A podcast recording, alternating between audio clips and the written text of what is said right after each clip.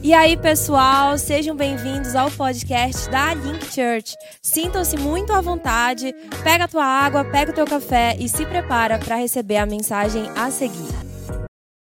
Vamos ler o que diz a palavra. 1 Samuel capítulo 16, versículo 1. Disse o Senhor a Samuel: Até quando terás pena de Saul, havendo eu rejeitado, para que não reine sobre Israel?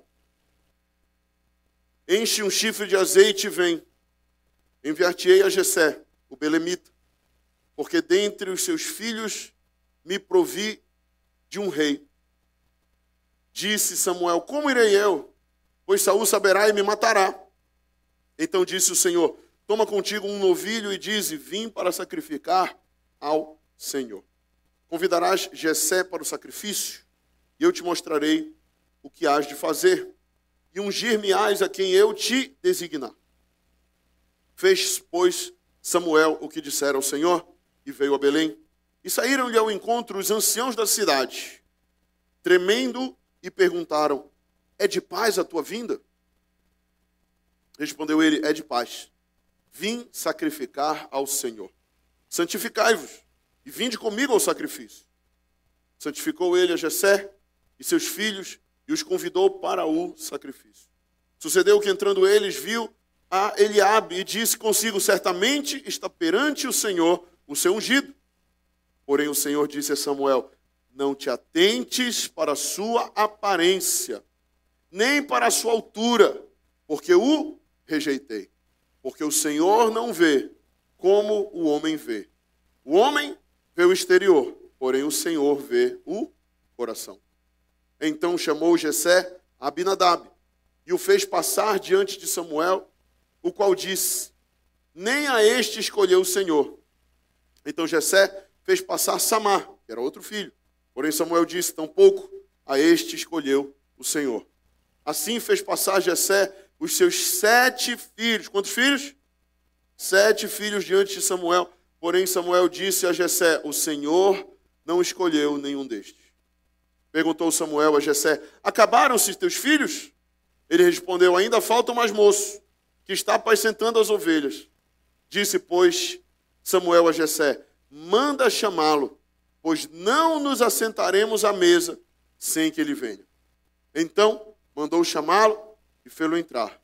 Era ele ruivo, de belos olhos e boa aparência.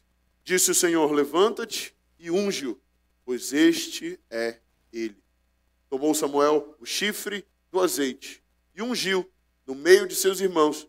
E daquele dia em diante, o Espírito do Senhor, diga comigo, daquele dia em diante, daquele dia em diante, o Espírito do Senhor se apossou de Davi. E então Samuel se retirou e foi para Ramá. Diga amém. Diga glória a Jesus.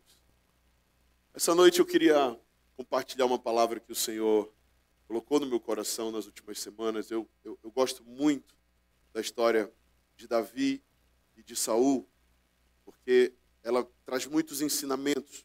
E hoje eu queria falar sobre o tema Não perca a sua unção. Diga para a pessoa que está do seu lado, não perca a sua unção.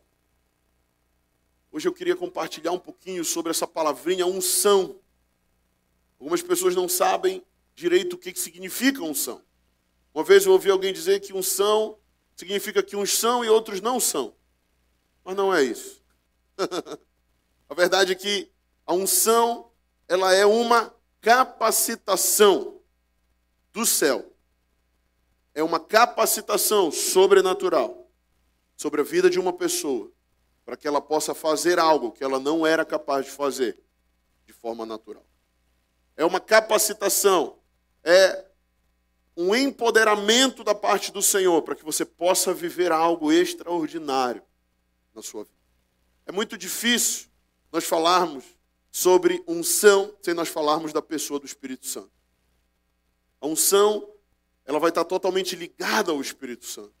E o Espírito Santo, ele é esse ser da Trindade, essa pessoa da Trindade, que é um ser misterioso. É um ser um tanto quanto complexo e dinâmico, onde muitas pessoas não compreendem direito. onde muitas pessoas pensam que o Espírito Santo é um arrepio, né? Oh, eu estou todo arrupiado, o Espírito Santo deve estar aqui, né? Ou então, ah, eu me emocionei, chorei, o Espírito Santo.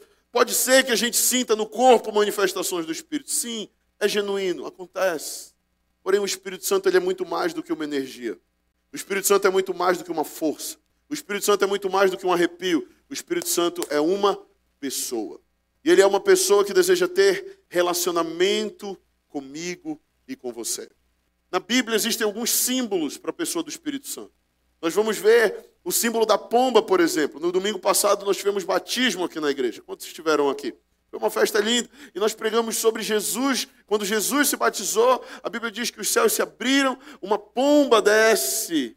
O Espírito Santo desce, na verdade, no formato de pomba. Então a pomba é um símbolo do Espírito Santo. Existem outros símbolos também, como o vento. Outro símbolo do Espírito é o fogo, mas hoje eu queria tentar em um símbolo específico, que é o azeite, o óleo do Espírito. E o óleo do Espírito é esse selo, essa capacitação sobrenatural, é essa unção da parte de Deus. E eu creio que Deus trouxe algumas pessoas hoje aqui, porque Ele quer capacitar alguns para vencer áreas da sua vida que você não tem conseguido vencer. Existem áreas da nossa vida que nós vamos precisar dessa unção. Talvez é uma unção de sabedoria, talvez é uma unção de autoridade, talvez é uma unção de poder no Senhor, mas eu creio que Deus vai capacitar alguns até o final desse culto. E Ele vai transformar alguns até o final desse culto. E Ele vai liberar sobre alguns uma porção do seu óleo nessa noite. Eu posso ouvir um amém?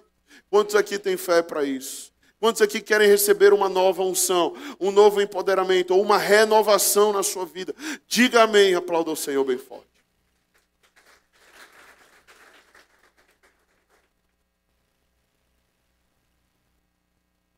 Algo que nós precisamos aprender é a reconhecer a presença do Espírito Santo na nossa vida.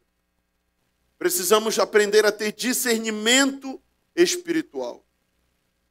Precisamos aprender a diferenciar aquilo que vem da nossa consciência daquilo que vem da parte de Deus, daquilo que vem da parte do Espírito. Amém?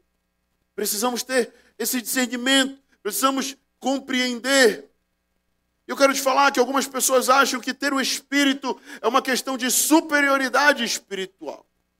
Né? Poxa, eu falei em semana passada. Aí o cara fica se achando, né? Começa a se olhar por cima assim, né? Começa. Ah, não, porque agora eu tenho discernimento do Espírito. Fulano está endemoniado. Olha como ele me olhou torto. Está endemoniado, né? Às vezes nós temos é, essas, essas coisas. Mas a verdade é que é, é, ter o Espírito ou a unção do Espírito não, não pode, não deve nos levar a uma superioridade espiritual. Mas, na verdade, é uma questão não de superioridade, mas de sobrevivência. A verdade é que ter o Espírito na nossa vida é o que vai nos garantir a força, a autoridade para pisar em serpentes e escorpiões. É essa autoridade que vai nos dar força para nós permanecermos firmes e fiéis até o fim, até que o Senhor volte ou até que nós vamos para Ele. Sabe, é importante nós entendermos que o Espírito, ele não me torna melhor do que você. O Espírito não te torna melhor do que o teu coleguinha do lado. O Espírito Santo, ele me torna melhor do que eu mesmo. O Espírito Santo, ele te torna melhor do que você mesmo é. E é isso o agir do Espírito, esse agir transformador, esse agir que vai nos transformando e vai nos levando de volta ao plano original do Senhor. Deus tem um plano na tua vida. Sabe, é importante nós entendermos que quanto mais eu reconheço o Senhor na minha vida, mais eu experimento do Senhor na minha vida. Eu não sei quantos aqui têm reconhecido a presença do Senhor, ou quantos têm desejado a presença do Senhor. Mas quanto mais reconhecemos, quanto mais desejamos, mais Ele se apresenta, mais provamos, mais experimentamos. Amém, igreja? E no texto que nós lemos, nós vamos ver a história do rei Davi. A história vai contar sobre o exato momento em que Davi foi ungido rei de Israel. E o que é interessante é que, a partir desse momento, a partir dessa unção, ou a partir é, de, dessa capacitação, Davi se torna rei no outro dia? É assim que funciona? Não. você não sabe disso, Davi recebe capacitação, mas naquele momento que ele recebe a unção, ele entra no processo. Eu sei que muitas vezes nós queremos que Deus ele acelere as coisas. Nós queremos que Deus faça as coisas do dia para a noite. A gente vem no culto e fala, pastor, ora por mim, Deus libera uma unção e amanhã eu quero reinar. Amanhã eu quero uma nova posição. Amanhã eu quero isso. Amanhã eu quero aquilo. Diga para quem está do seu lado, não é assim que funciona. Porque Deus tem um processo na sua vida. E naquele momento que Davi recebe a unção, Deus está passando a transformar ele de um pastor de ovelhas, mas ele ainda não é um rei, mas ele já tem um rei dentro dele, no sentido de que Deus já viu que é esse rei, Deus já ungiu ele para isso, mas agora Deus vai preparar ele para ele ocupar aquela posição. Eu sinto que tem pessoas hoje aqui que estão passando processos na sua vida e que você olha e você diz, cara, está demorando. Cara, quando é que vai chegar a minha bênção? Cara, quando é que vai acontecer tal coisa na minha vida? E você olha e você fala, Deus está atrasado. Eu quero te dizer, Deus nunca está atrasado. Deus nunca falha, Ele não erra. Ele está no tempo certo, na hora certa e Ele continua trabalhando na tua vida. Você crê nisso? Amém? Mas nós precisamos o quê? Nos submeter ao processo de Deus. Isso que eu quero enfatizar hoje é que Davi só foi ungido rei porque Saul foi reprovado. O plano inicial de Deus era que Saul fosse o rei. Se Saul não tivesse pecado ou se Saul não tivesse desobedecido ou descumprido as ordens do Senhor, talvez ele tivesse continuado sendo o rei ungido até o final da sua vida. E ele teria terminado a sua carreira de uma forma louvada e honrada. Mas eu não sei se você sabe, o final de Saul foi um final trágico, onde ele se jogou na sua espada. Se suicidou. Diante da pressão do inimigo. Saul foi o típico cara que ele tinha a posição, mas ele perdeu a unção. E a primeira coisa que eu quero ensinar nessa história para vocês hoje, primeiro é, pensamento, o primeiro é, é, ensinamento que eu quero que você tenha hoje é que o propósito de Deus, ele vai se cumprir comigo ou semigo. Ou seja, comigo ou sem mim, ele vai se cumprir. Você pode dizer para quem está do seu lado, o propósito de Deus vai se cumprir. Com você ou sem você. E a pergunta é: você quer fazer parte do propósito de Deus? Eu sempre tenho dito para os meus discípulos, para as pessoas que caminham mais perto de mim, eu digo para eles, cara, eu quero participar do mover de Deus. Eu tenho uma chama no meu coração. E eu digo para Deus, Deus, eu quero participar daquilo que o Senhor está fazendo em Belém do Pará, no Brasil e nas nações. Existem promessas que Deus tem liberado para nós que do norte do Brasil, os rios do norte vão fluir para as, outras, para os outros estados dessa nação. Dos rios do norte vai descer águas que vão alcançar o mundo e eu quero fazer parte disso. Quantos aqui querem fazer parte disso? E eu quero te falar que ou nós nos inserimos no mover do Senhor, ou o mover do Senhor vai passar, e nós vamos ficar olhando o mover do Senhor passar. Eu não quero daqui a alguns anos olhar para trás e dizer: caraca, mano, eu perdi o mover do Senhor. Ou caraca, eu perdi a unção que Deus tinha para a minha vida, porque eu vacilei. Porque eu deixei, sabe, de obedecer, porque eu deixei de me entregar, porque eu deixei de levar a sério as coisas de Deus. E eu quero te falar, o mover de Deus, ele passa. O mover de Deus, ele passa. E nós não podemos perder essa janela de oportunidade. Muitas vezes achamos que Deus ele vai ficar nos esperando. Né? Não, Deus vai ficar me esperando. Né? E ele só vai fazer o que ele tiver de fazer quando eu, eu, eu disser sim para ele, quando eu, sabe, falar, não, eu vou agora. Eu quero te falar, Deus não vai fazer isso. Deus ele vai cumprir o que ele tem que cumprir comigo ou sem mim, com você ou sem você. Sabe, ou nós respondemos o chamado do Senhor, ou ele levanta outro cara que vai dizer: "Meu Deus, eu quero, eu vou".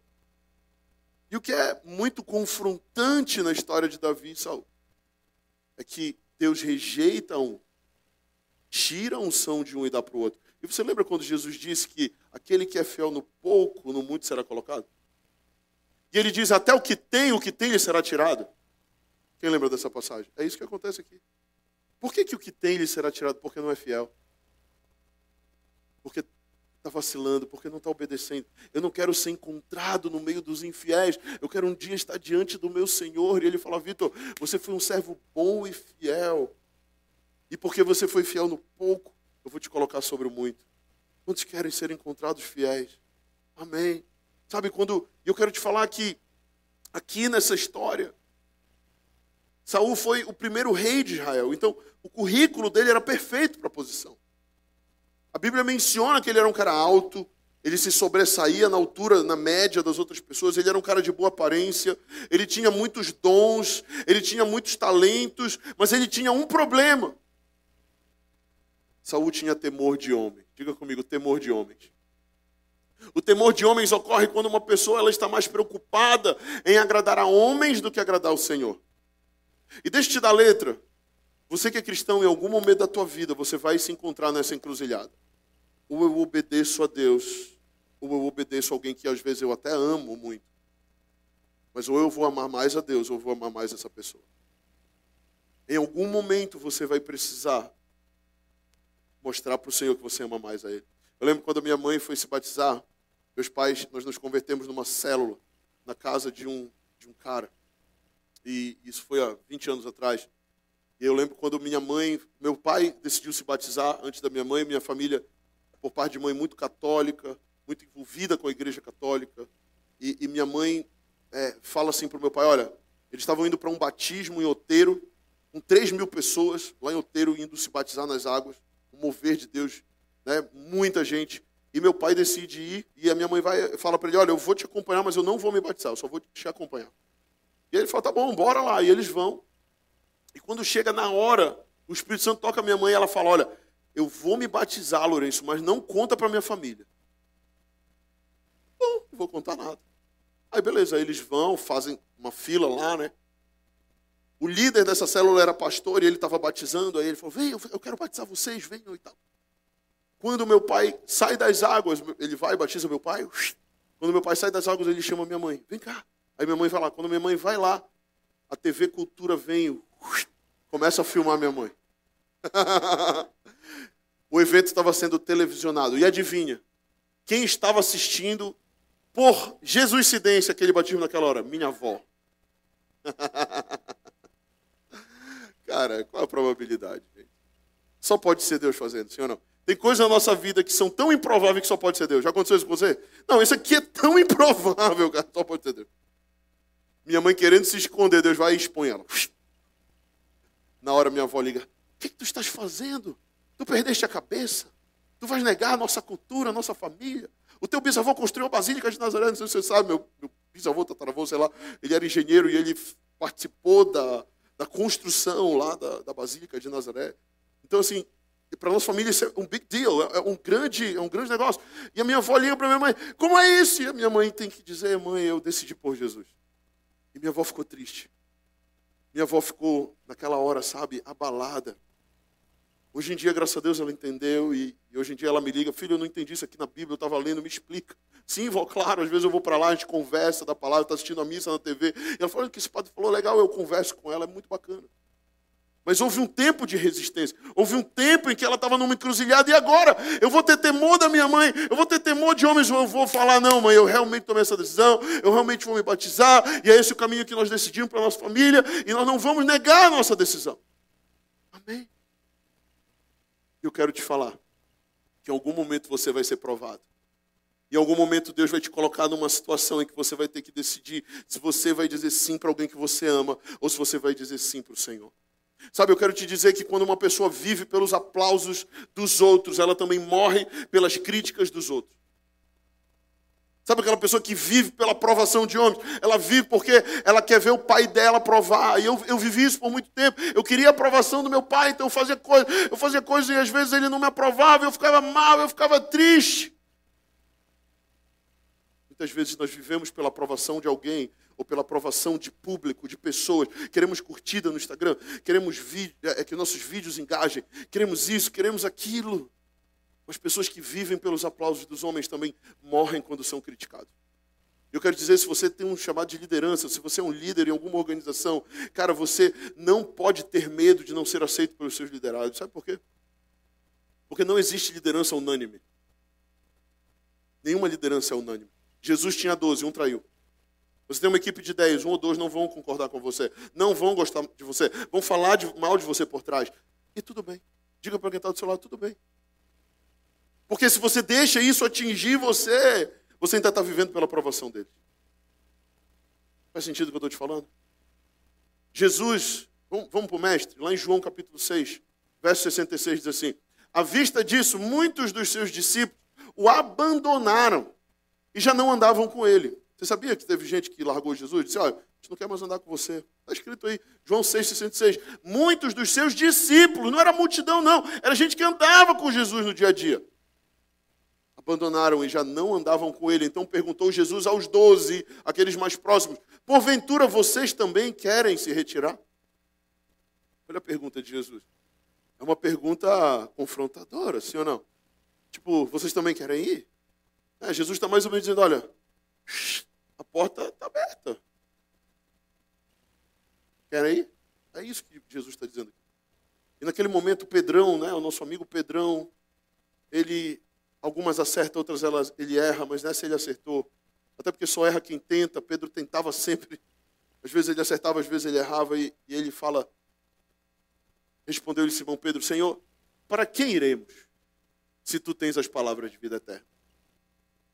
Tipo, ele está dizendo, cara, a porta está aberta, eu sei. Mas para onde eu vou? Para que lugar eu posso ir? Se eu já encontrei em ti tudo o que eu preciso. Se as tuas palavras penetram meu coração, perfuram meu coração e me dão propósito para a minha vida. Para onde mais eu quero ir? Se estar contigo é tudo que eu sempre quis, é tudo que eu sempre desejei, mesmo saber, sem saber que eu desejava. Para onde eu irei? Para que caminho eu vou tomar se tu és o caminho, a verdade e a vida? Eu não tenho para onde ir, eu não tenho o que fazer se não for te seguir, meu mestre. É isso que Pedro está dizendo. Eu não sei quantos aqui compartilham da afirmação de Pedrão. Eu compartilho dessa afirmação. Senhor, para onde eu posso ir? Para quem eu posso ir? Porque as palavras de vida eterna só tu tens. Só Jesus salva. Não tem outro lugar em que você vai encontrar salvação, querido. Você não pode se auto-salvar.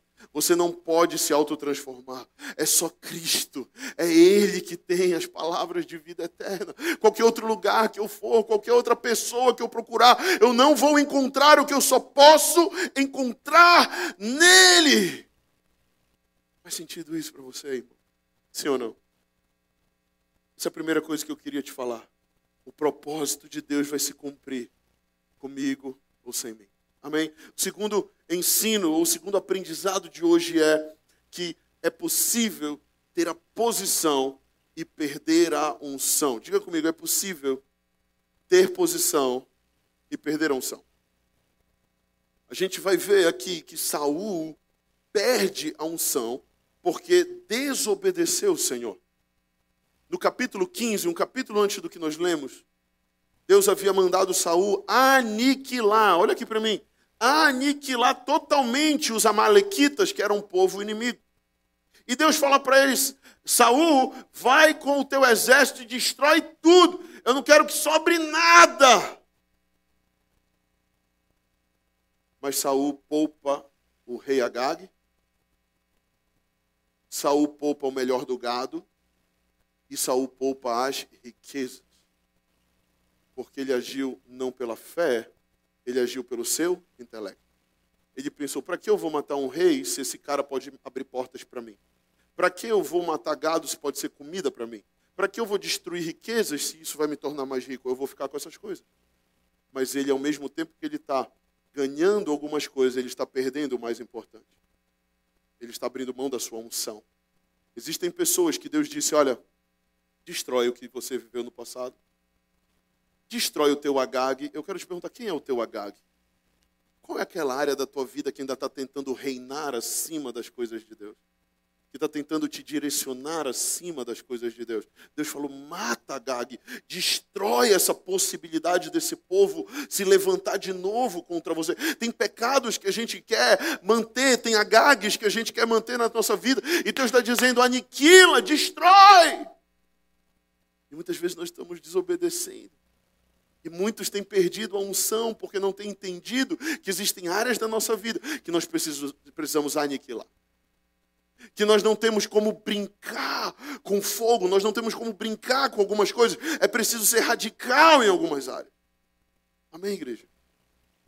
Por sua desobediência, o Espírito Santo de Deus deixa Saul. E a Bíblia é enfática em dizer que um espírito maligno se apodera dele. Ele continua sendo rei, mas ele tem ainda a posição, mas agora ele perdeu a unção.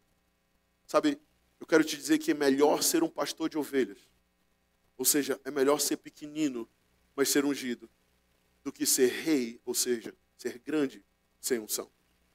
É melhor eu não ter posição, mas eu ter a unção do Senhor, do que eu ser um cara super reconhecido pela sociedade. Eu ser um rei, mas eu não ter a unção ou o selo de Deus na minha vida.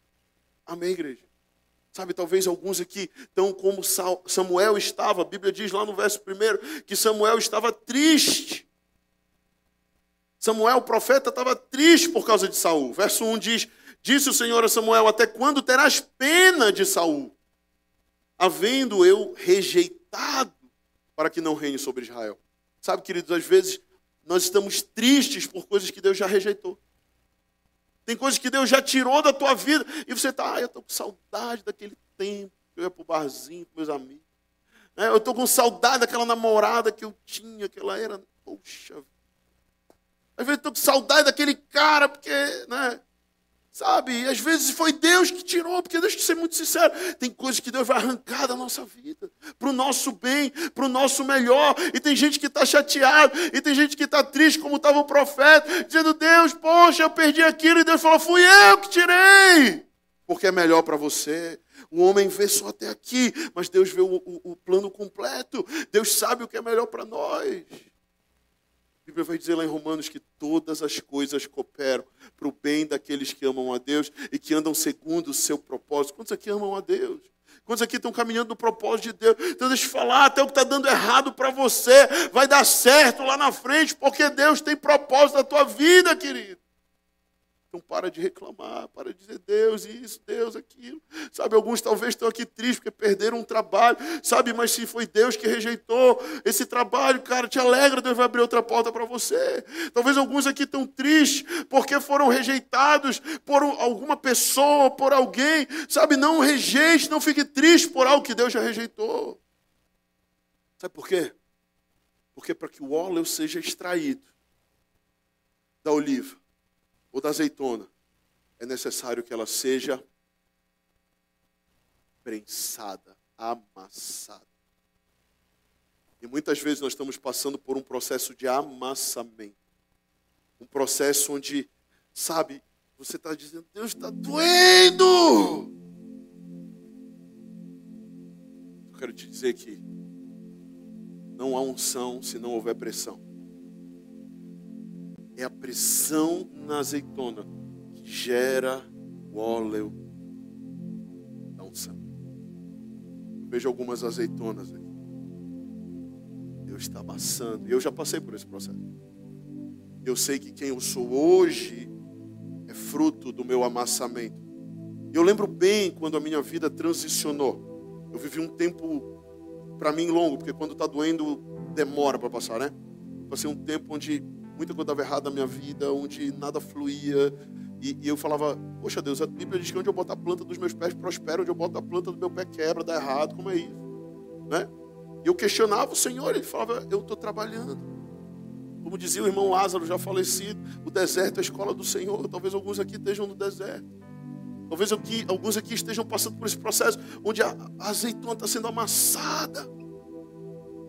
Sabe, mas eu quero te falar que muitas vezes é das nossas maiores dores, é das nossas maiores feridas, é dos nossos maiores traumas que vai sair a nossa maior unção. Sabe? Às vezes é da dificuldade de relacionamento que você vai se tornar um conselheiro de casais. Às vezes é da dificuldade de prosperar que você vai dar consultoria financeira. Sabe, eu não sei o que Deus vai fazer na tua vida, mas eu quero te falar que das minhas maiores dores é da onde saiu a minha maior unção, cara. Porque Deus faz assim. Deus opera dessa forma. Amém? Agora, para que nós tenhamos unção, é importante nós passarmos pela pressão. Agora, diga para a pessoa que está do teu lado: não te afoba, vai passar. Diga para outra pessoa: não te agonera, vai passar. Amém? Você precisa só passar pelo processo. A terceira e última coisa que eu quero ensinar hoje para os irmãos em cima dessa história é que Deus ele não escolhe pela capacidade. Deus ele escolhe pelo coração. Deus falou para Samuel: pega o chifre, enche de óleo e vai ungir alguém. Porque tem alguém que eu quero ungir para ser rei de Israel. A verdade é que naquele tempo Deus ele escolhia pontualmente algumas pessoas, reis, profetas. Claro que Deus ele continua escolhendo cada um para algo específico. Mas lá em Joel há uma promessa que nos últimos dias o Espírito de Deus seria derramado sobre toda carne. Hoje a unção do Espírito está disponível para todos. Não é só para mim, não é só para Lari, é para todos. É para todos. O Espírito do Senhor está disponível. E se você se dispor, preste atenção para mim, não, não despeça agora. Se você se, se dispor, Deus também vai ungir você para algo específico. Não é que eu faço, o que eu desempenho. Deus tem algo específico, customizado para você. Se você se dispor, Deus vai ungir você. E o que é importante é nós entendermos que Deus ele não precisa de mim. Deus ele não precisa de você. Ele nos escolheu, mas ele não precisa de nós. Ele nos quer, mas ele não precisa de nós. Ele nos chama, mas ele não precisa de nós. Uma vez eu ouvi um pregador dizendo: Você é um presente de Deus para o mundo. Eu não sou presente nenhum. Você não é presente nenhum. Jesus é um presente para o mundo. Amém? Ele é a salvação. Eu não sou presente, mas eu sou ferramenta. Diga para quem está. Você não é presente, mas você é ferramenta. Quantas ferramentas nós temos aqui? A ferramenta, ela é usada para um propósito específico. Se eu pegar uma ferramenta Philips, sabe aquela de estrelinha? E eu quiser abrir alguma coisa que está fechada com um parafuso que só chave de fenda, ou de fenda, né? Eu não vou conseguir abrir, porque eu preciso da ferramenta correta para abrir aquilo que eu quero abrir. Na multiforme graça de Deus, Deus escolhe cada pessoa na sua igreja para se mover de uma forma diferente. Tem pessoas que o pastor Vitor não vai alcançar. Tem pessoas que é você que vai alcançar. Tem pessoas que vão estar no pior dia da sua vida. Que não vai ser o pastor Vitor que vai dar um abraço nela e falar: Olha, vai dar certo, cara, fica firme. Eu estou contigo, te ajudo. É você que vai fazer. Existem momentos que vai estar no aniversário de alguém e que não vai ter pastor nenhum para orar por aquela pessoa, abençoar aquela pessoa. Você vai se levantar lá e falar: Eu posso orar por você. Você vai orar. E você vai deixar o Espírito Santo fazer a obra. Porque não é o pastor Vitor que vai fazer. Sabe por quê? Porque Deus tem uma unção para você.